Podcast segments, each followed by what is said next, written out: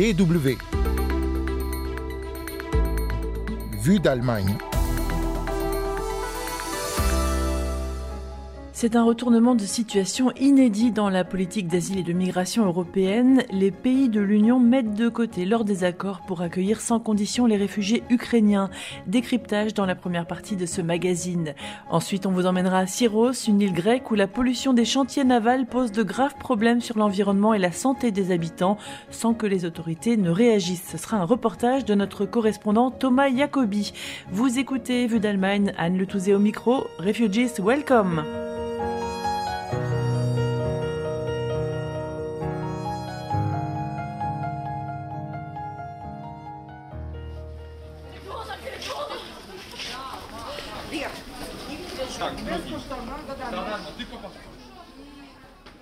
C'est une tristesse mêlée de soulagement pour Yelena Makarova qui vient d'arriver en Pologne avec sa fille et sa mère. Elles ont dû quitter précipitamment leur domicile de Kremenchuk à environ 300 km de Kiev lorsque les obus ont commencé à tomber. Les hommes de la famille sont restés en Ukraine pour combattre l'invasion russe. Prochaine destination Varsovie, elles continueront peut-être vers l'Allemagne. C'est possible grâce au mécanisme de protection temporaire mis en place par les Européens en un temps record. Une rapidité qui a étonné la commissaire européenne pour les questions de migration, Ilva Johansson, habituée aux divisions des Européens sur la question. I'm proud of being European. Je suis fière d'être européenne. Je suis fière de la solidarité dont font preuve les individus, les autorités locales et régionales, les gardes frontières, les ONG et les gouvernements.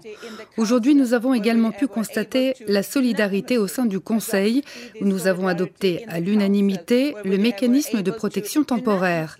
Il n'avait jamais été utilisé, même s'il existe depuis 20 ans. for 20 years. Le mécanisme de protection temporaire accorde aux réfugiés ukrainiens un droit de séjour d'un an dans n'importe quel pays de l'UE sans aucune condition. Les réfugiés ont par ailleurs droit à un logement et à des soins médicaux et ils ont accès à l'école et au marché du travail. Une situation qui contraste avec les procédures compliquées habituellement en vigueur pour les demandeurs d'asile qui arrivent en Europe par l'Italie, la Grèce, l'Espagne ou encore la Pologne. Il y a à peine deux mois, Varsovie a commencé à construire un mur à sa frontière avec le Bélarus pour repousser des réfugiés immigrants en provenance de Syrie, d'Irak ou d'Afghanistan. Des milliers de personnes se sont retrouvées bloquées à la frontière polonaise, obligées de camper dans une forêt par des températures glaciales. Les frontières de la Hongrie sont elles aussi hermétiquement fermées aux demandeurs d'asile de ces pays.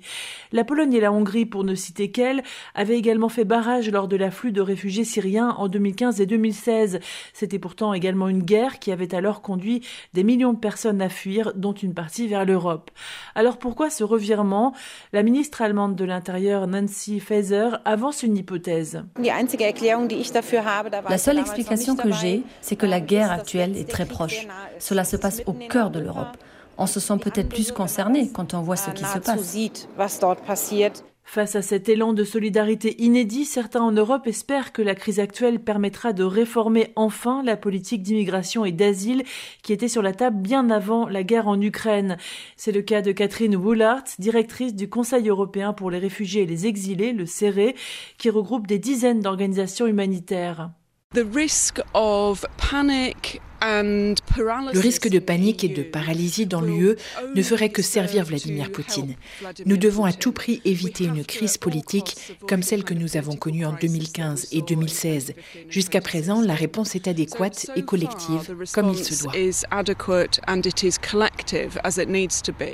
Malgré la situation exceptionnelle, le traitement des personnes qui arrivent d'Ukraine n'est pas le même pour tout le monde. Ainsi, les ressortissants ukrainiens peuvent continuer à voyager dans d'autres pays de l'UE, même si elles n'ont pas le passeport biométrique qui est en principe obligatoire, et le règlement de Dublin qui contraint les pays d'entrée à être responsables des réfugiés est suspendu. Mais ces règles ne s'appliquent pas aux ressortissants d'autres pays qui avaient un droit de séjour longue durée en Ukraine et qui ont dû fuir eux aussi les combats. C'est le cas par exemple des étudiants africains Pour eux, le voyage en Europe s'arrête dans le pays d'entrée, comme l'explique la commissaire européenne Ilva Johansson. On les aide à sortir d'Ukraine. Nous travaillons en étroite collaboration avec la partie ukrainienne. Ils sont tous accueillis en Europe. On leur fournit du bois, des vêtements et un logement. Et ensuite, nous contactons leur pays d'origine qui viennent avec des avions pour les récupérer et les ramener chez eux. Cette politique de deux poids deux mesures fait grincer des dents les défenseurs de l'asile en Europe, à juste titre selon Catherine Woolart du CERE. Malheureusement, il est établi que les politiques de migration et d'asile sont façonnées selon des facteurs tels que la race, la religion et le pays d'origine. Il existe des préjugés dans le système. Ce sont des questions à traiter sur le long terme. Donc, dans la situation actuelle, la réponse est bienvenue, mais il faudrait voir la même chose à chaque fois que des personnes dans le besoin arrivent en Europe. En moins de deux semaines, plus de 2 millions de personnes ont fui l'Ukraine et le nombre de réfugiés pourrait doubler en peu de temps, selon le Haut Commissariat aux réfugiés de l'ONU, du jamais vu en Europe depuis la Seconde Guerre mondiale. La dernière fois que le continent a été confronté à une telle situation, c'était dans les années 90 avec les guerres des Balkans. Elles avaient provoqué d'énormes flux de réfugiés, mais étalés sur une période de 8 ans.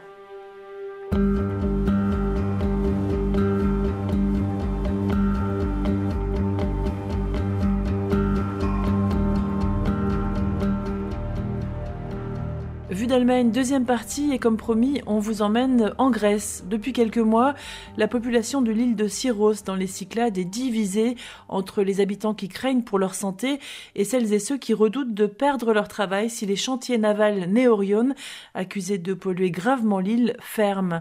La société Neorion a intenté un procès contre ses détracteurs, mais les activistes euh, environnementaux tiennent bon.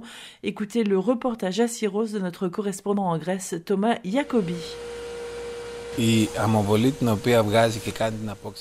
Le sablage qui décape les coques des navires se répand dans l'atmosphère et dans toute la ville, et bien au-delà, car ces microparticules s'envolent par le vent jusqu'à 5 km et touchent les îles de Seriphos et Sifnos. Le pire, ce n'est pas tant le sablage à sec ou le jet d'eau pressurisé avec du sable qui va directement dans la mer, mais la peinture fortement chargée de métaux lourds avec laquelle on repeint les bateaux. Panayotis Karakatsanis, qui travaille dans le tourisme, est un habitant engagé. Sa femme a succombé à un cancer fulgurant il y a quelques années et à l'époque il ne pouvait prendre position contre les chantiers navals qu'il tient pour responsables du décès de sa femme car les pressions étaient énormes, nous dit-il.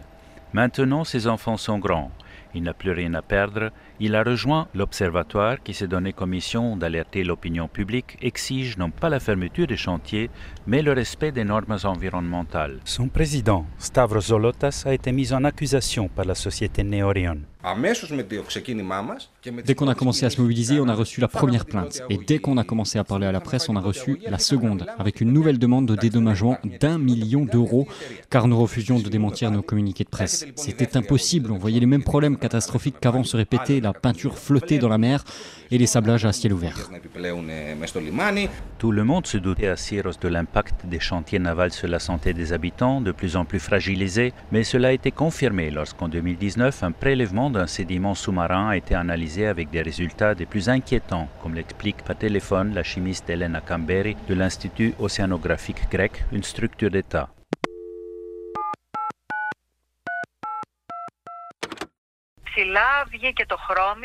On a trouvé du chrome, du zinc, du plomb, du mercure et de l'arsenic en quantité importante.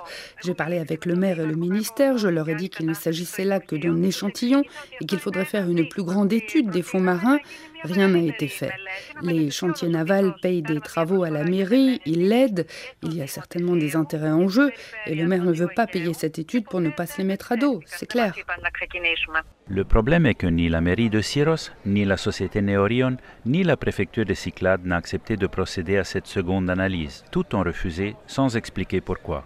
À Athènes, malgré notre insistance, le porte-parole du ministère de l'Environnement, Achille Stapos, a refusé de nous lire le rapport sur ce dossier. Il a assuré avoir envoyé deux contrôleurs en mai dernier faire des relevés, mais les résultats n'ont pas été communiqués. Et là aussi, nous n'avons obtenu par téléphone qu'une fin de non-recevoir. Ce rapport n'est pas public, n'insistez pas, je vous le dis.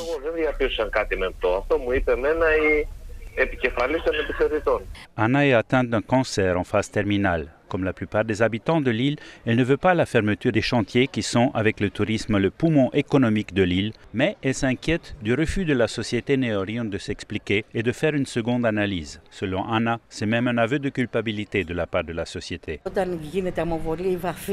Quand il décape, je le sais, je le sens, je ne suis pas bien, comme si j'avais fait une chimiothérapie. Je dois m'enfermer, c'est dur.